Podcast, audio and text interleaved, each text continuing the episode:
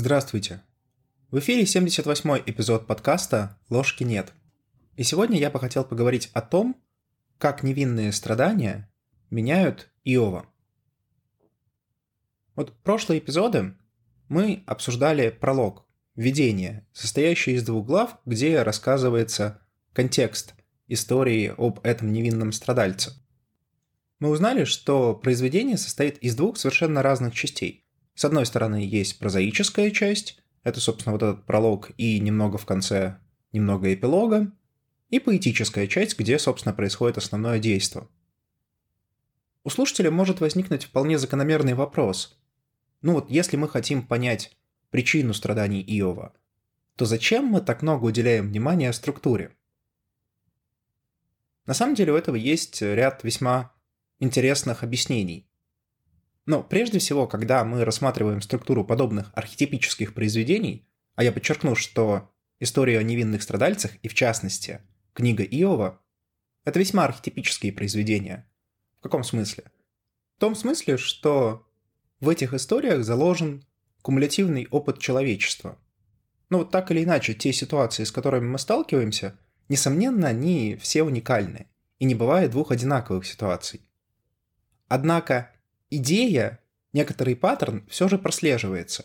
В психологии даже говорят о так называемых нормативных событиях, то есть те событиях, которые большинство людей так или иначе в своей жизни, скорее всего, переживет.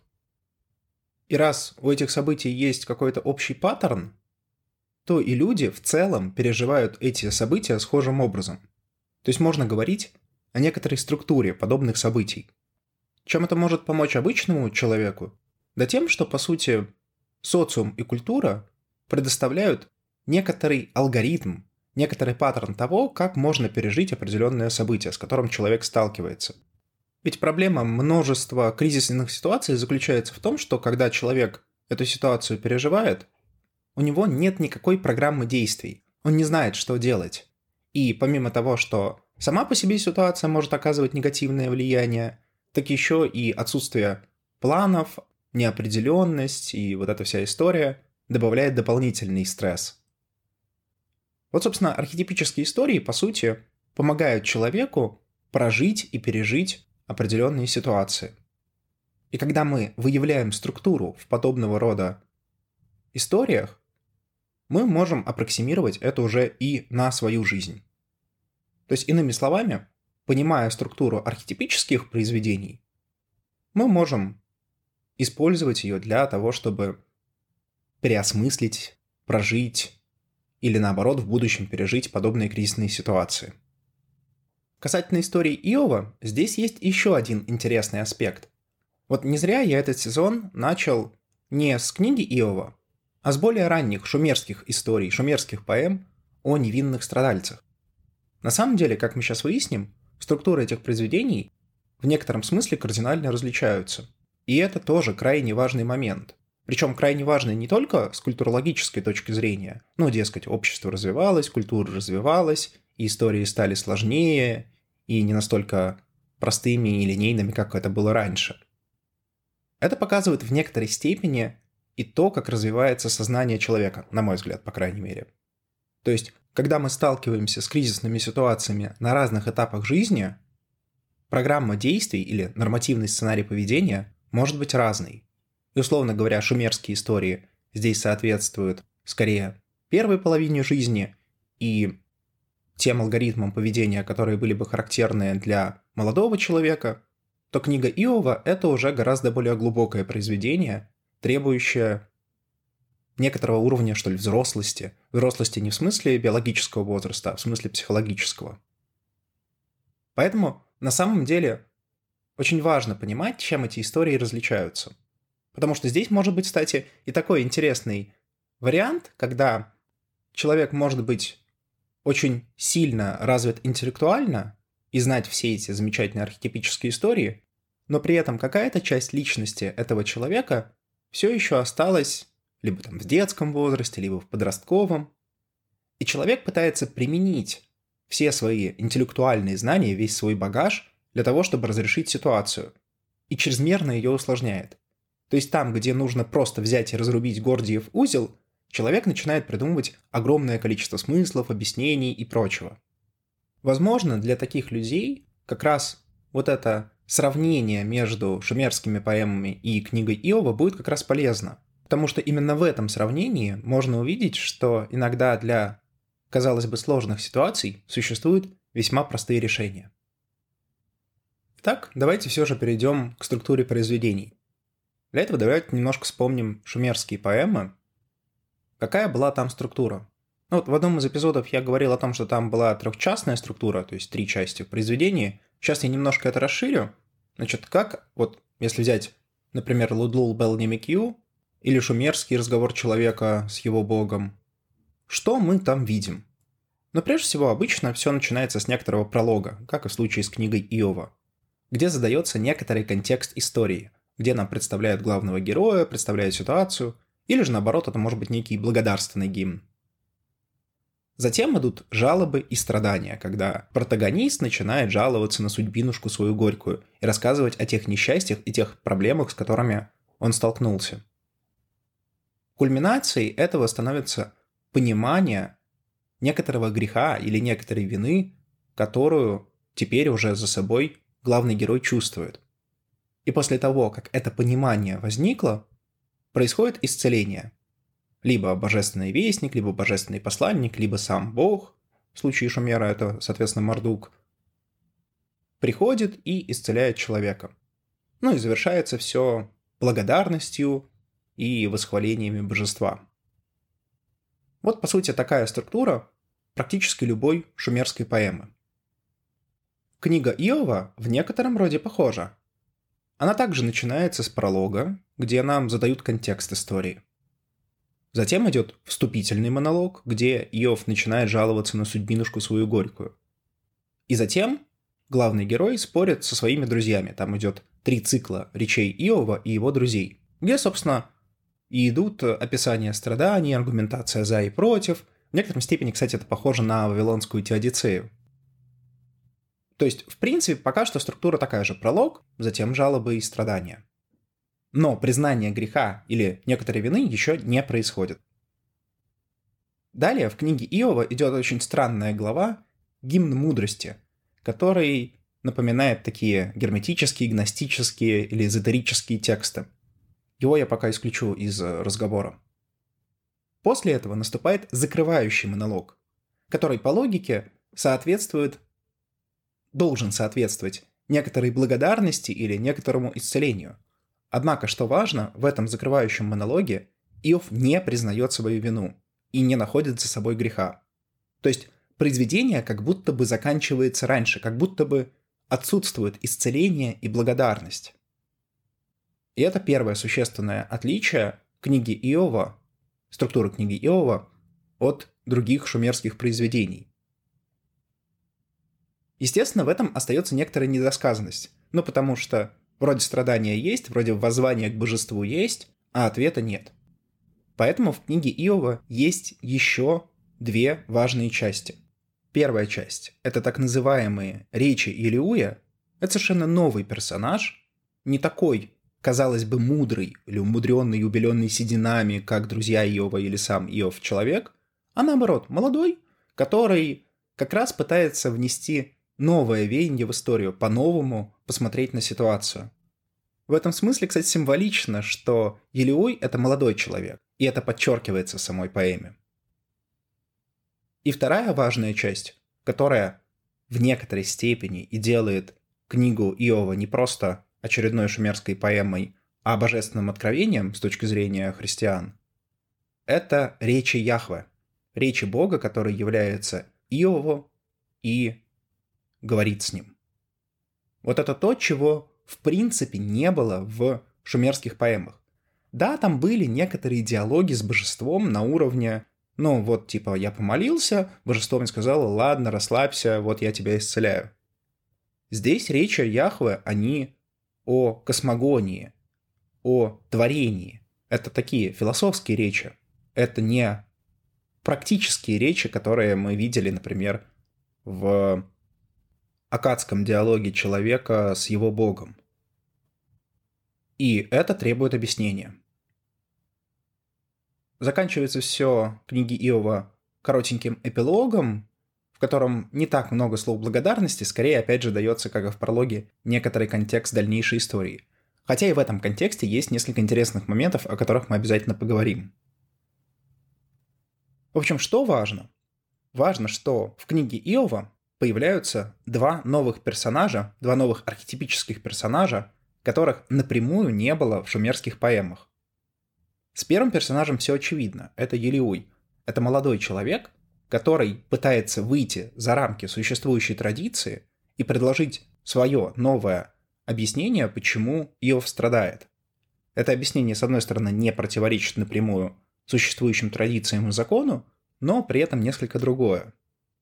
То есть это, по сути, попытка еще раз как-то переосмыслить ситуацию.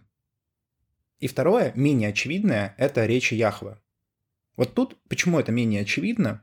Ну, потому что все-таки в шумерских поэмах боги тоже разговаривали. Мы, правда, не знаем, что это были за боги. Был ли это лично Мардук, то есть такой верховный бог, который вот прям такой могущественный, или же это был просто некоторый ангел-хранитель. Вот в книге Иова подчеркивается, что это был сам Господь Бог, сам Яхве, а не какой-то из его ангелов. И это, кстати, очень интересно, потому что вот даже если рассмотреть иудео-христианскую мифологию, очень немногие вообще люди общались с Богом, который Бог Отец. По сути, речь идет об Адаме, возможно, речь идет о нескольких ветхозаветных пророках, но не более. И Иов. То есть вот здесь мы уже начинаем прослеживать эту линию того, как развиваются представления о взаимодействии человека и Бога в иудео-христианской мифологии от Адама через Иова к Христу. Ну, ладно, это такая теологическая вещь, которая нам сейчас не особо интересна. В общем, суть в том, что вот это новые персонажи, которых не было еще в шумерских поэмах, и это в какой-то степени отличает книгу Иова. Почему я здесь заостряю внимание на персонажах?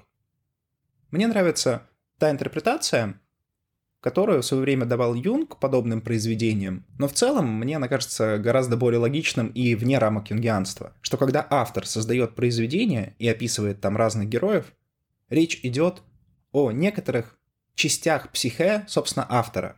Ну, то есть, по сути, если рассмотреть нашу личность как конгломерат субличностей, это, например, наша профессиональная идентичность, это, например, наша семейная идентичность, это, например, наша социальная идентичность и так далее – так вот, эти личности взаимодействуют в психе, и вот, собственно, это взаимодействие автор пытается выразить в произведении.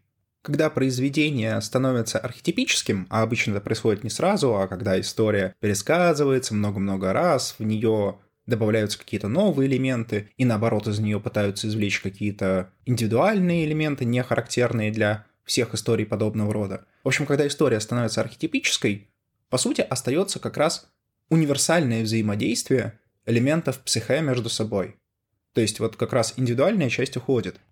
И поэтому, когда в книге Иова появляются два новых персонажа, по сути, это говорит о том, что в тот момент сознание человека, личность человека стала еще более сложной. То есть, если раньше хватало буквально нескольких персонажей, это там протагонист, это там близкие, это там какой-нибудь персональный бог, то здесь уже появляются и друзья, и непонятный молодой человек Илиуй, и сам Господь Творец мира. Чем так важны эти персонажи с литературной точки зрения? Тем, что именно во взаимодействии с этими персонажами меняется личность Иова. По большей части, конечно, изменения происходят при разговоре Иова с друзьями, ну потому что, как минимум, этому посвящена большая часть поэмы. На Елиуя главный герой практически не реагирует, что тоже интересно, но пока что за пределами нашего обсуждения. Ну и, конечно, последний диалог, диалог с Яхве, он тоже не проходит бесследно для идентичности героя. Давайте теперь как раз сконцентрируемся на том, как, собственно, меняется Иов. Для начала давайте попробуем понять, а зачем вообще Иову приходится меняться – в данном случае, мне кажется, на этот вопрос есть относительно простой ответ, ну потому что Иов считает свои страдания невыносимыми, и его текущая идентичность не способна нести дальше этот груз. Хотя здесь возникает хороший вопрос. А почему он считает так? Почему Иов считает, что его страдания невыносимы? Да, конечно, они ужасны, спора нет. Но почему именно невыносимо?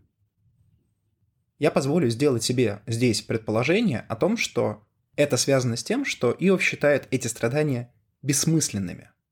Точнее, даже хуже. Он знает, так как верит в Бога, что все, что с ним происходит, имеет некоторый смысл.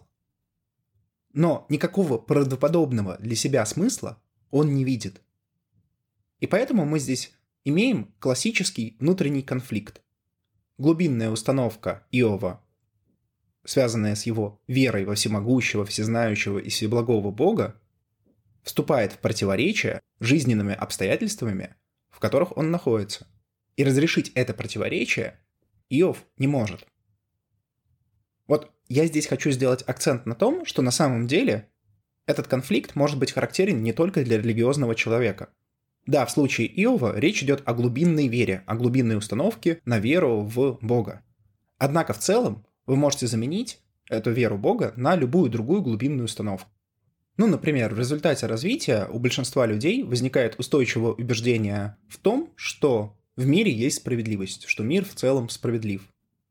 Угроза этому убеждению, столкновение с ситуацией, когда что-то указывает на то, что в мире нет справедливости – приводит, по сути, к такому же конфликту. Поэтому в этом смысле история Иова, она не только и не столько про историю веры, сколько про историю столкновения глубинных убеждений о реальности с самой, собственной реальностью. Как же главный герой пытается разрешить этот конфликт? В принципе, моделей разрешения такого рода конфликтов много. Я здесь воспользуюсь одной из самых старых, это моделью пяти стадий по Кюблер-Росс, Понятно, что она не идеально научна, и к ней есть много вопросов, но мне кажется, что в данной ситуации она очень хорошо показывает, на каком шаге возникает проблема. Ну, давайте вспомним все пять стадий по Кюблер-Росс. Первая стадия – отрицание. И это мы наблюдаем в прологе, где Иов стоически пытается вытерпеть все те проблемы, все те ужасы, которые на него сваливаются. Вторая стадия – гнев. И здесь уже несколько объектов для гнева. Вначале это жена, когда она пытается сомневаться в его вере и говорит, ну, похули Бога и забудь про все это дело. Соответственно, возникает гнев на жену. Гнев на судьбу, как говорит Иов сам. Нет мне мира, нет покоя, нет отрады. Постигло несчастье. Гнев на Бога, потому что Иов продолжает утверждать свою невиновность перед людьми и перед самим Богом. И здесь он даже говорит о некоторой беспомощности своей. Но как оправдается человек пред Богом? Ну и гнев на друзей, которые, начав с поддержки, переходят к осуждению. Третья стадия. Торг. Здесь Иов пытается примириться с действительностью путем изменения на когнитивном уровне своих убеждений. Он пытается говорить о том, что нет в мире справедливости, что все грешны, даже говорит, кто родится чистым от нечистого что напоминает нам одно из шумерских поэм. Он пытается как-то торговаться со своими убеждениями, но, к сожалению, у него ничего не получается. И это приводит его к четвертой стадии, стадии депрессии. Лучше всего это выражается в его восклицании «Ибо рука Божия коснулась меня». Действительно, все эти несчастья, отсутствие поддержки со стороны жены и друзей, смерть детей, столкновение с такой экзистенциальной данностью, некоторое чувство беспомощности, потому что как человек может оправдаться перед Богом, а именно Бог с точки зрения Иова наказывает его. Это не может не привести к депрессивному состоянию, что мы в принципе и видим в фабуле. Это все должно было привести к пятой стадии, по Кюблер-Росс, к стадии принятия. Но вот ведь парадокс. Стадии принятия в заключительном монологе Иова нету. Напротив, он отказывается принимать ситуацию и возвращается к более ранней стадии, стадии отрицания или, может быть, стадии торга. Он, с одной стороны, говорит, что пути Господни неисповедимы и справедливы, но затем начинает в них сомневаться. Он сначала говорит, что человек умирает, и все, конец, нет никакой жизни после смерти. Это глава 14, стих 12. А потом, в 19 стихе, он намекает на то, что якобы загробная жизнь существует. То есть он начинает высказывать совершенно разные противоречивые суждения, и вот если для теологов и философов это проблема, ну, потому что книга такая, типа, вдохновенная, она не может содержать противоречия и бла-бла-бла, то для психологов это отличный материал, а именно свидетельство внутреннего конфликта. И это мы наблюдаем у Ива. Его конфликт не разрешен. Стадии принятия не наступило. И поэтому требуется дальнейшее развитие, требуется дальнейшее вмешательство, что, собственно, и происходит вместе с речами Елиуя и Яхва. Если сравнивать это с шумерскими историями, то можно вспомнить, что там важной частью исцеления являлось признание собственных грехов или собственной вины. Без этого исцеление не начиналось. Иов, вплоть до заключительного монолога, включая его, не признается в своих грехах. Он возвращается, наоборот, к своему старому мировоззрению. То есть ситуация подталкивает его меняться, и он вроде бы начал меняться, но потом в какой-то момент он возвращается назад. И это означает, что традиционный психологический механизм, существовавший в то время, дал сбой. И значит, нужно какое-то другое объяснение. С вами был подкаст «Ложки нет». До новых встреч!